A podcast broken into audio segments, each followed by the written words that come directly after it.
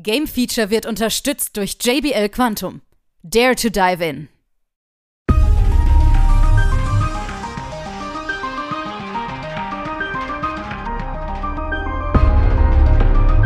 Hier ist wieder das Game Feature Test Center mit einem frischen Spieletest für euch.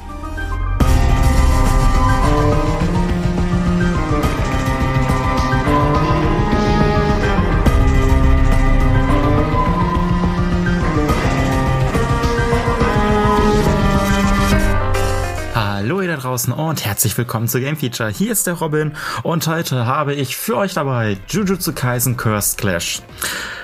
Man könnte schon vermuten, es handelt sich um ein Anime-Spiel und ja, da liegt man richtig. Ähm, ein Anime Beat'em Up im 2 vs 2 Stil.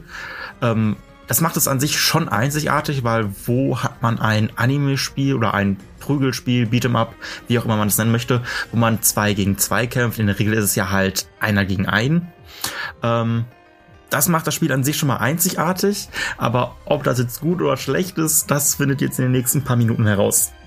Ähm, für die, die es nicht kennen, Jujutsu Kaisen ist ein recht beliebter Anime, der aktuell seine zweite Staffel beendet hat. Es gibt natürlich auch schon einen Film. Der Manga ist im Japanischen natürlich schon einiges weiter. Worum geht's? Es geht quasi darum, dass jeder Mensch mit seinen negativen Emotionen äh, mehr oder weniger Flüche erschaffen kann oder erschafft. Natürlich nicht bewusst. Sie entstehen einfach, die ernähren sich von den negativen Emotionen, die die Menschen ausstrahlen. Und es gibt dann die Jujutsu-Meister, die quasi versuchen, diese, ähm, ich sag jetzt mal Dämonen, äh, Flüche, Flüche war das richtige Wort, Gott, äh, die diese Flüche austreiben wollen. Äh, es gibt natürlich dann den Hauptcharakter, Itadori Yuji, der halt in den Mittelpunkt gerät, der anfangs auch keine Ahnung von dem Ganzen hat, dann irgendwie hineinverwickelt wird und man erlebt halt seine Story.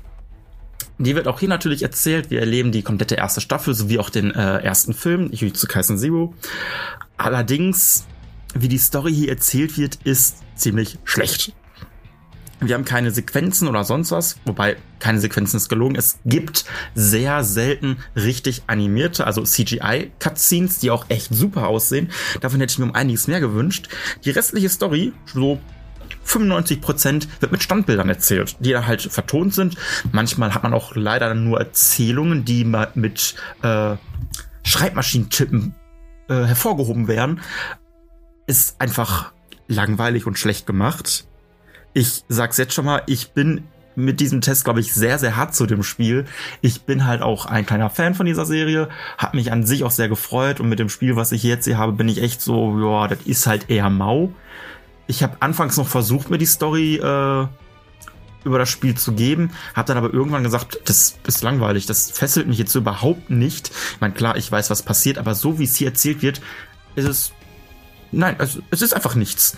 Also habe ich sprich alle Sequenzen übersprungen, die da waren. Wobei, man es kann es nicht, noch nicht mal als Sequenzen nennen. Ich habe es durchweg übersprungen, außer wenn wirklich diese animierten Szenen kamen, weil die echt gut waren. Äh, ging, bin, ich bin also direkt auf die Kämpfe eingegangen sofort, wodurch ich jetzt wahrscheinlich, keine Ahnung, fünf Stunden für das Spiel gebraucht habe. Mit den Sequenzen sind es vielleicht sechs oder sieben Stunden. Ähm, damit ist aber natürlich nur der reine Story-Modus gemeint. Die Kämpfe an sich haben auch hier und da ihre Mängel. Ich sag ja schon, es ist ein 2 vs 2 äh, System. In der Story ist es meistens so ein, mal hat man 2 versus 1, mal 1 gegen 1. Das ist immer ein bisschen unterschiedlich, je nachdem, wie halt die Story gerade verläuft. Das passt noch relativ. Ähm, es ist auch unheimlich gut gemacht, wie die Charaktere in das Spiel eingebracht worden sind. Äh, jeder Charakter ist natürlich unterschiedlich, jeder hat seine eigenen Techniken und die unterscheiden sich schon teilweise sehr. Und wie die Charaktere ins Spiel gebracht wurden, ist richtig gut geworden. Man kennt, wenn man die Serie kennt, weiß man, was die Charaktere für Techniken drauf haben und die funktionieren hier. Somit ist jeder Charakter wirklich einzigartig zu spielen, weil jeder seine eigenen Techniken hat. Während äh, Yuji halt sehr stark auf Nahkampf und auf Fäuste aus ist, haben wir zum Beispiel Megumi, der halt ähm, Schatten beschwören kann, die mit ihm zusammen angreifen. Dann haben wir noch Nobora, die halt mit ihren Hammern und Nägeln. Es hört sich vielleicht für Leute ohne Kontext ein bisschen komisch an, aber sie kann halt Nägel in die Gegner reinschießen. Am besten aus der Ferne, sprich, sie ist ein reiner Fernkampfangreifer und kann die dann quasi aus der Ferne zünden, dass die Schaden machen. Ähm, zum eigentlichen Kämpfen. Wir haben in der Regel Standardangriffe. Diese Standardangriffe füllen unsere Fluchleiste und wenn die halt voll ist, dann können wir Fluchtechniken einsetzen, mit denen wir halt erheblichen Schaden machen. Ansonsten machen die Standardangriffe eher wenig Schaden, wobei es hier auch wieder ankommt, mit wem man spielt. Denn das Balancing ist nicht wirklich vorhanden. Es gibt Charaktere, die sind unheimlich stark, die können mit einer Combo ja das halbe Leben abziehen, während andere das halt nicht machen. Äh, also weiß ich nicht, ob das so gut ist. Ähm, schwierig. Was wiederum gut ist, die Techniken, die verwendet werden, die sehen richtig toll aus. Es gibt auch äh, Team-Kombos. Man kann mit einer Tastenkombination quasi einen Teamangriff starten. Ist nochmal eine kleine animierte, ein, also es ist halt eine, an sich schöne Technik. Je nachdem, was für Charaktere man nimmt, die halt kombiniert, kommen da halt auch noch individuelle Techniken halt raus, die halt auch nochmal schön aussehen.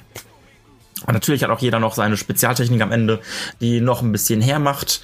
Die sogenannte Sphärenentfaltung, die Fans kennen werden, kommt ja auch vor, wird auch super gut umgesetzt. Aber ansonsten ist das Kampfsystem total stumpf.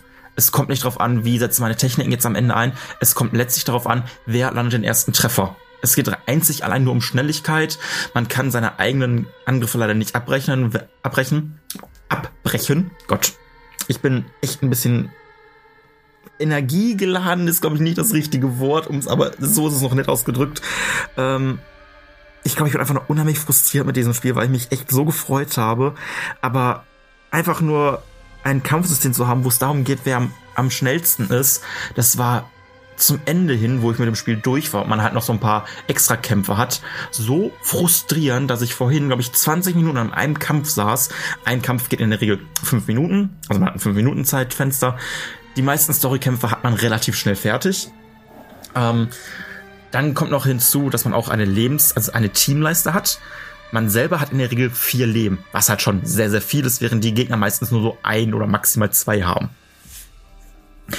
Aber weiß ich nicht, also gerade so die letzten Kämpfe, die halt wirklich darauf aussehen, dass es halt ein bisschen härter sein soll. Ja, aber das hat bei mir vorhin nur zur Frustration gefühlt, weil mein Charakter nun mal langsamer war und somit halt kaum einen Treffer landen konnte.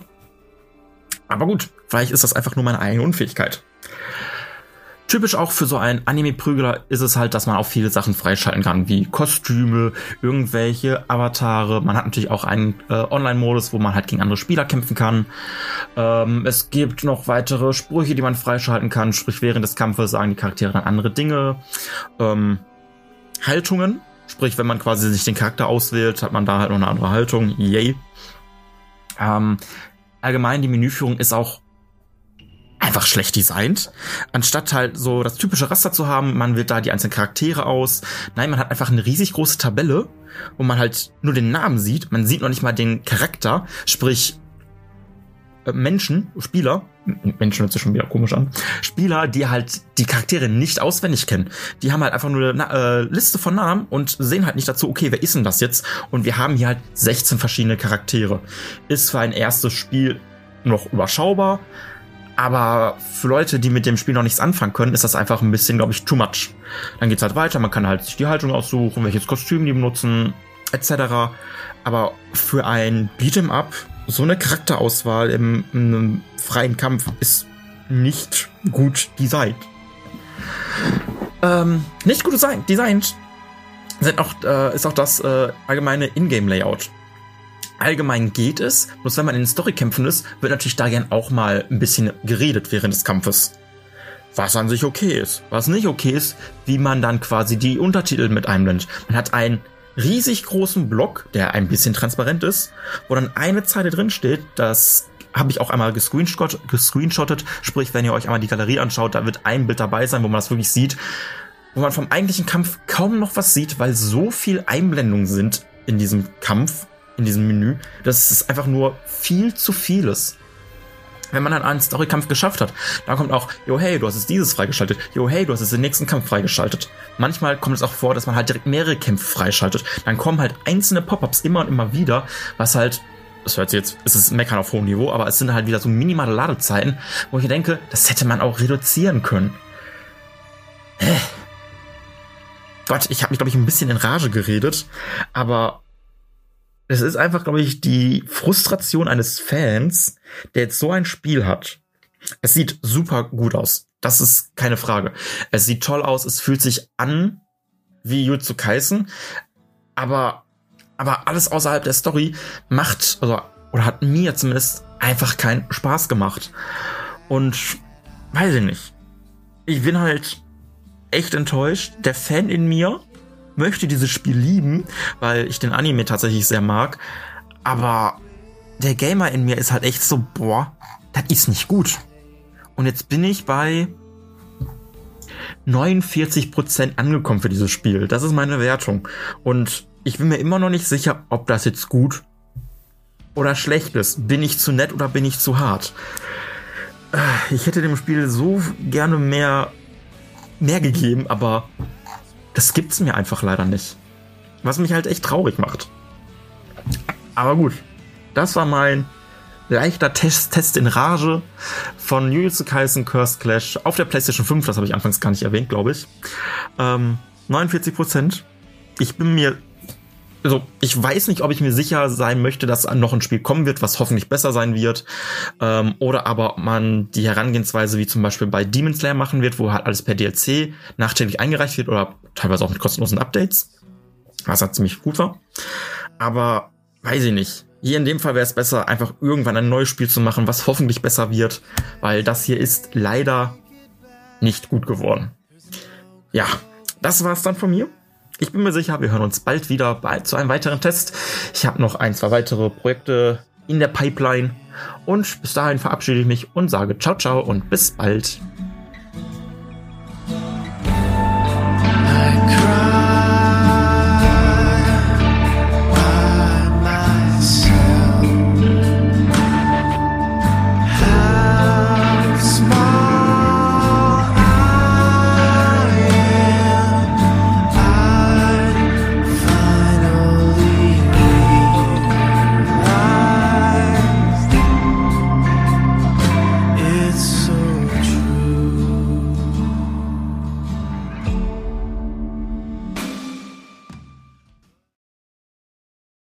Alle weiteren Informationen findet ihr auf gamefeature.de.